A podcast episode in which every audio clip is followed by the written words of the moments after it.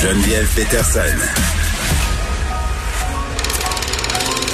Elle réécrit le scénario de l'actualité tous les jours. Vous écoutez Geneviève Peterson. Cube Radio. On retrouve tout de suite Maître François-David Bernier qui est en direct du Palais de justice de Montréal où se tient dès aujourd'hui le procès euh, de l'homme d'affaires déchu Gilbert Rozon. Maître Bernier qui est avocat, animateur de l'émission Avocat à la barre ici même à Cube Radio. Maître Bernier, bonjour. Salut Geneviève. Bon, euh, c'est quoi l'ambiance au Palais de justice? Ben, L'ambiance, euh, ça a commencé un petit peu bizarre parce que pour ce genre de procès-là, qui est très suivi, médiatisé évidemment, Oui. on a attribué une toute petite salle. Fait qu'on pouvait pas tout rentrer dans la salle. Ouais, mais la COVID a- aussi. Ouais, avec la COVID, évidemment, là, on, elle contient beaucoup moins qu'à l'habitude. Ensuite de ça, il y a eu une salle de débordement. Là. Ça paraissait pas très bien pour la, la justice parce que cette salle-là était pleine aussi. Hmm. Et euh, il y avait quelques problèmes techniques jusqu'à temps qu'on ouvre une autre salle de débordement pour euh, remplir l'obligation qu'un un procès doit être public. Bon, euh, on a déjà eu... Ben, oui, vas-y, continue. Non, je veux dire comme ambiance, sinon Gilbert Rozon est là. Euh, ce matin, euh, dans le fond, il y a eu le, le témoignage de la victime qu'on doit euh, tenir son identité confidentielle. Ouais. Et également, là, après ça, le contre-interrogatoire de la victime là, qui, qui brassait un petit peu plus.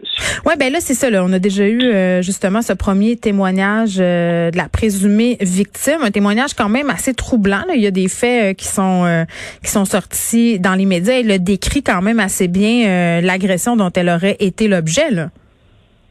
Ouais, ben c'est ça. C'est plus de 40 ans, sauf qu'il y a quelques trous, mais elle se rappelle euh, de comment ça s'est passé. Mm. Une soirée, ben, vous l'avez vu dans les médias un peu, là, une soirée où est-ce que euh, ce serait euh, euh, elle devait coucher euh, chez Gilbert Rozon parce qu'il n'y avait pas de transport.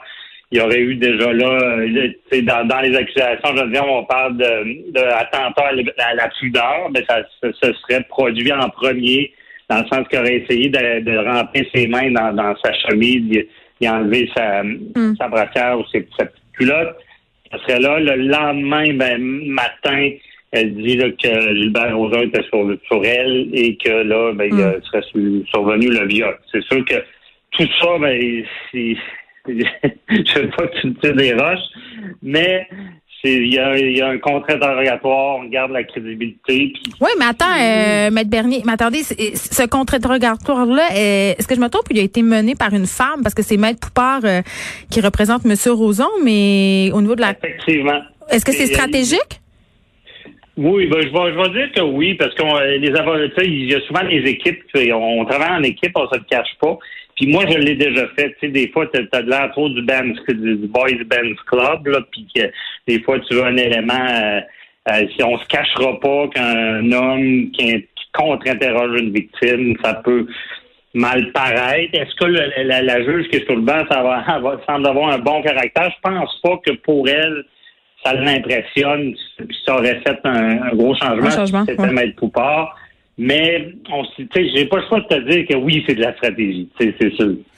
Puis oh, également, j'avoue que la- l'avocate, tu sais, des fois, il en a des meilleurs que nous pour certaines choses. Puis c'est vrai qu'elle est très bonne dans l'interrogatoire, là. Puis euh, donc, c'est peut-être pour ça qu'elle fait aussi euh, à interroger. Là. Bon, cette avocate qui est dans l'équipe de Monsieur Poupard, euh, comment il est, Monsieur Roson? Euh, il semble là avec les masques. ouais, ça donne une petite chance.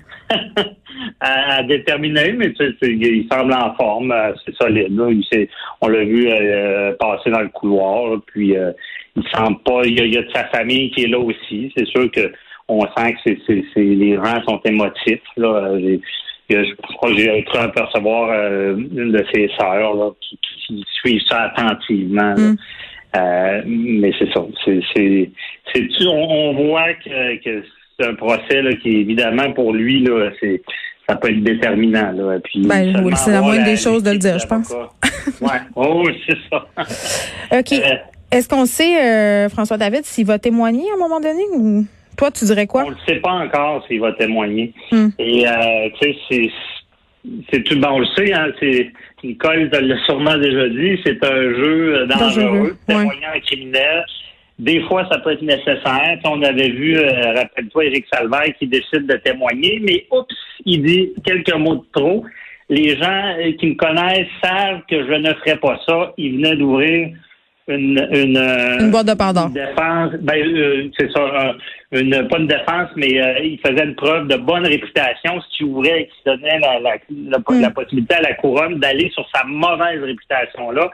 Et à Gilbert Rozon, honnêtement, avec tout ce qui se passe en dehors, avec les courageux, le civil, les gens qui disent avoir été euh, agressés, ce serait un jeu dangereux là, pour lui. Bon, mais tu continues euh, de suivre ça pour nous, François David. Merci beaucoup, Maître Bernier, qui est au Palais de justice de Montréal pour suivre le procès de Gilbert Rozon.